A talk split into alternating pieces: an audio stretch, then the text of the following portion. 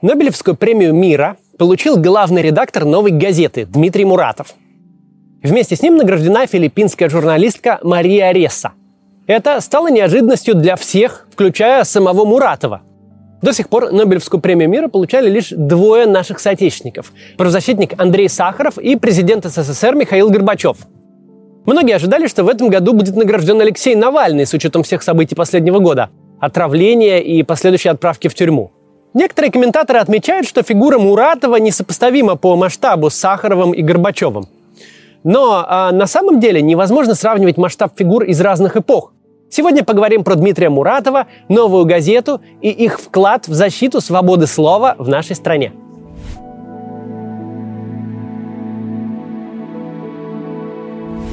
Дмитрий Муратов родился 30 октября 1961 года в городе Куйбышев. Сейчас он называется Самара. Уже в школьные годы он определился с профессией, решил стать журналистом. Однако в местном университете факультета журналистики не было, поэтому Муратов поступил на филологический. Сам он говорит, что ему в итоге повезло. На факультете были замечательные преподаватели, благодаря которым он смог стать хорошим журналистом.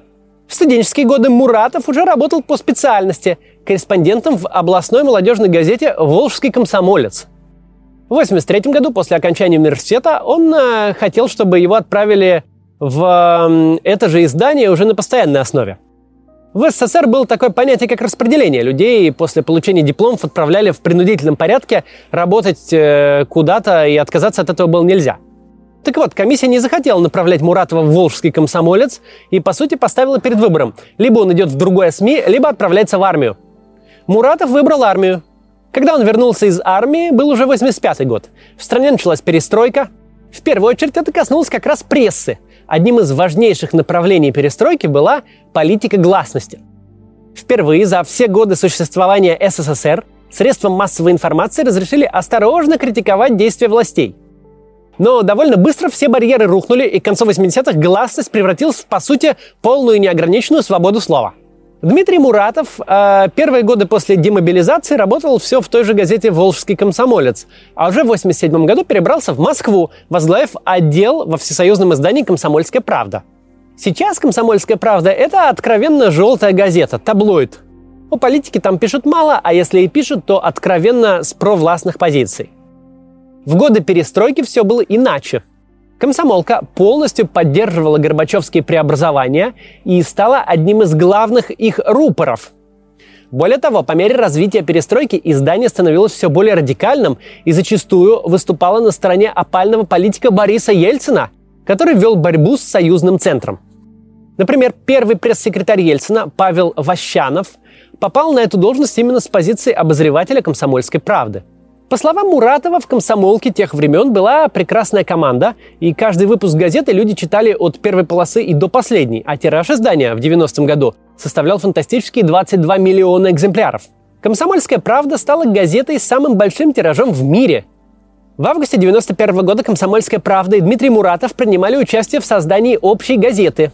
Это произошло в дни путча ГКЧП, когда буквально все критически настроенные печатные издания были закрыты – Журналисты этих изданий объединились и выпускали антипутчистскую газету с заголовками типа «Кошмар на улице Язов». В 1992 году после распада СССР в коллективе «Комсомольской правды» разгорелся конфликт. Часть журналистов решили, что издание должно оставаться независимым от власти во что бы то ни стало. Другая часть, включая руководство, считала, что издание должно приносить прибыль, а каким образом это будет достигнуто, неважно – Мол, нужно следовать за вкусами массового читателя, больше писать не про политику, а про скандалы и шоу-бизнес. Диалога не получилось, и несогласные с политикой редакции журналисты ушли, в том числе и Дмитрий Муратов. В 1993 году ушедшие из комсомолки коллеги учредили новое издание под незамысловатым названием «Новая ежедневная газета». Дмитрий Муратов стал заместителем главного редактора. Первое время дела шли плохо. Журналисты надеялись, что к ним перетечет часть читателей комсомолки, но этого не случилось. Пришлось буквально продавать газету самим возле выходов из метро. Выпуски выходили нерегулярно, периодически случались длительные перерывы, часто денег не хватало на печать газеты в Москве, тогда она выходила лишь в некоторых регионах. Интересная историческая параллель. В первые годы жизни новой газете очень сильно помог экс-президент СССР Михаил Горбачев – Он купил для издания компьютеры, использовав для этого вознаграждение, полученное им вместе с Нобелевской премией мира. Если бы не Горбачев, возможно, новой газеты и не случилось бы. И Дмитрий Муратов не получил бы уже сегодня свою Нобелевскую премию мира. Горбачев также входил и в первый состав редакционного совета, как, кстати, и лидер «Яблока» Григорий Явлинский. Помогал Горбачев изданию и в дальнейшем. Нашел спонсоров, которые погасили долги. В 1995 году газета стала еженедельной, и ее название сократилось до сегодняшнего «Новая газета». А главным редактором стал Дмитрий Муратов, который с тех пор практически бессменно занимает этот пост с небольшим перерывом в 17-19 годах, э, когда он главным редактором не был. Сегодня Михаил Горбачев один из акционеров издания. Вскоре новая газета нащупала новую главную нишу – журналистские расследования. Вот лишь небольшой список событий, которые расследовали журналисты издания. Дело Мабатекс о взятке за реконструкцию московского Кремля, в которых швейцарская прокуратура обвинила тогдашнего прав делами президента Павла Бородина.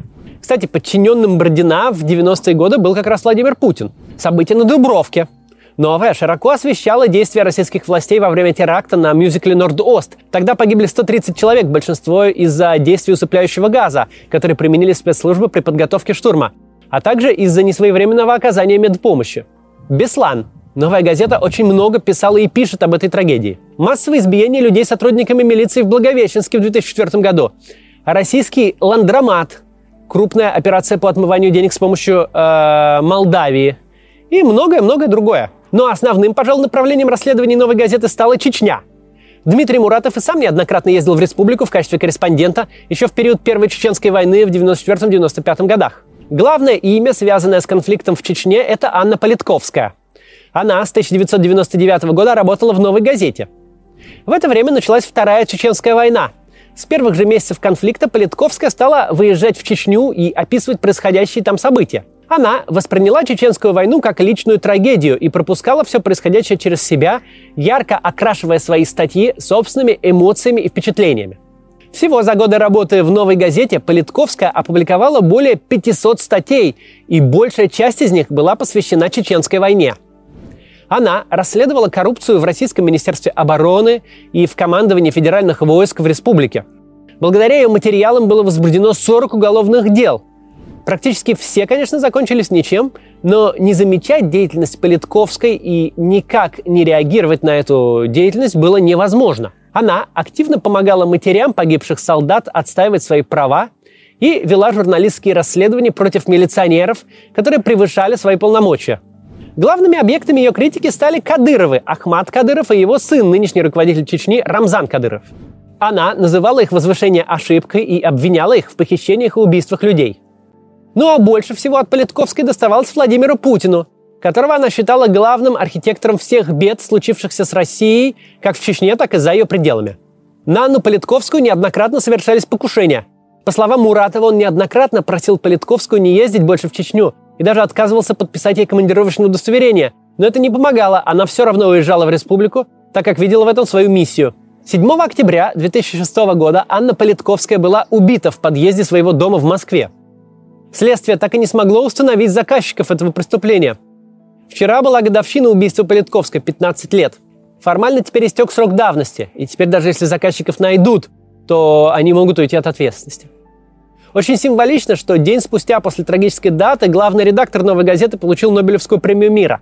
В этой награде, которую вручат Муратову, очень большая часть принадлежит именно Анне Политковской – Вообще Дмитрий Муратов, как никто другой, понимает, что такое покушение и убийство журналистов, возглавляемого тобой издания.